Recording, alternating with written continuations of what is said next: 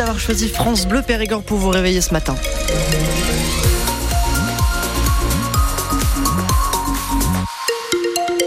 Louis de Bergevin pour le journal de 7 heures. Ça a soufflé hier, euh, ça va mieux ce matin. En revanche, pour ce qui est de la grisaille et de la pluie, euh, c'est toujours là. Oui, toujours en présence sur euh, le département. 6 degrés pour ce matin, 8 pour cet après-midi. À des averses de prévues toute la journée ici en Dordogne. La météo complète après les infos. La tempête est passée en Dordogne hier et elle a fait pas mal de dégâts. Et d'importantes rafales de vent euh, dans l'après-midi qui ont surtout provoqué des chutes d'arbres, mais ça aurait pu être dramatique, Cécile Soulet. Oui, au buisson de Cadouin, un couple de sexagénaires se dit miraculé. Un arbre déraciné a écrasé leur voiture. Ils ont été aidés par des témoins anonymes. Ils n'en reviennent toujours pas. Ils témoignent d'ailleurs ce matin sur le site internet de France Bleu Périgord. Des chutes d'arbres ont aussi provoqué des coupures d'électricité. 600 foyers ont passé la nuit dans le noir. Au plus fort, en début de soirée hier, il y en avait 4500. En Périgord vert, à Champagne et Fontaine, Nanteuil, ou en Périgord noir, à Belvès, Castelnau et Bouillac. Les agents Enedis espèrent que le cours courant sera rétabli aujourd'hui. Et puis il y a aussi des chutes d'arbres sur des routes. À Terrasson, sur la départementale 6089, des petites routes communales ont été touchées aussi à Saint-Michel de Montaigne ou encore Moulin-Neuf à la limite avec la Gironde. La tempête qui a fait un mort hier dans les Deux-Sèvres. Un homme de 52 ans s'est retrouvé piégé dans sa voiture, piégé par la montée des eaux d'une rivière. À Chervé-Cuba, les habitants se posent beaucoup de questions. Après la découverte de calvaires tagués avec écrit Allah en noir, c'est la quatrième fois en deux mois dans ce secteur du Périgord vert.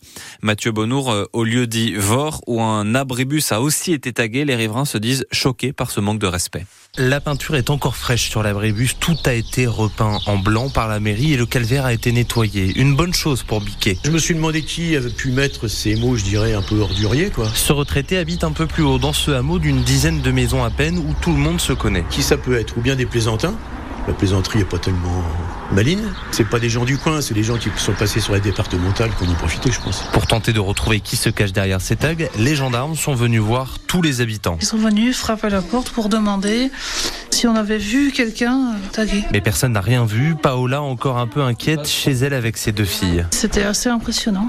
Euh, qu'on peut plus être tranquille euh, chez nous dans un petit village. Cette mère de famille a peur de voir de nouveaux tags apparaître encore en bas du hameau ou dans le village. Ils sont pas pris, donc euh, ça va pas les empêcher de revenir euh, d'ici quelques jours, de refaire. Le maire, Jean-Marie Carrois, fait confiance aux gendarmes pour retrouver qui se cache derrière ces dégradations et il a sa petite idée sur les motivations. C'est de la provocation pour foutre le bazar. Je ne comprends pas qu'il y ait des gens qui essaient de monter une partie de la population contre l'autre. Le maire a déjà porté plainte et promet de le faire de nouveau si ce genre de tag fleurissent encore dans son village. La gendarmerie a ouvert une enquête pour dégradation aggravée. Le curé de la paroisse, lui, euh, appelle au calme.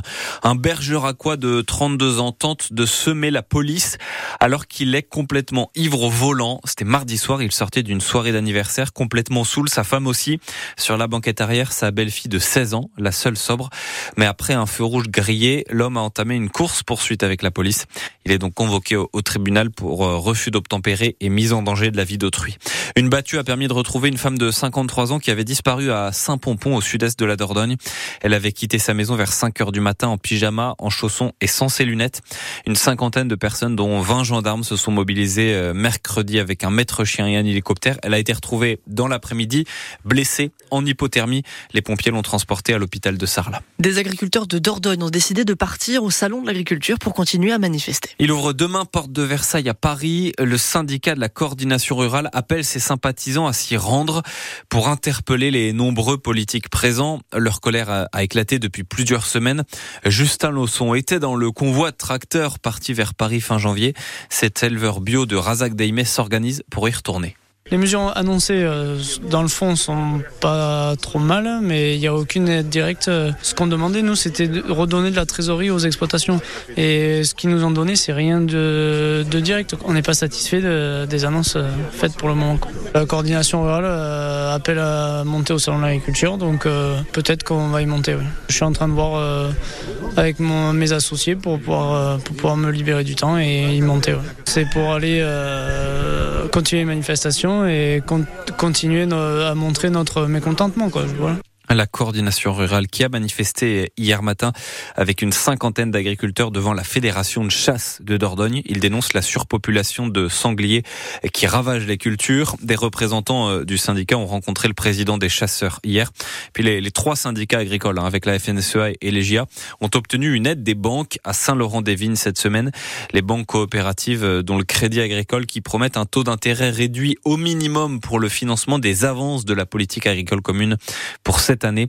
Ça sera sans frais de dossier pour les agriculteurs qui le demandent. Le film Le règne animal, tourné en partie en Dordogne, va briller au César ce soir. C'est la cérémonie de récompense du cinéma et le long métrage fantastique avec Romain Duris et Adèle Exarchopoulos a été tourné chez nous, au Flé, dans la forêt de la Double ou encore dans le château de Bridoire à Ribagnac.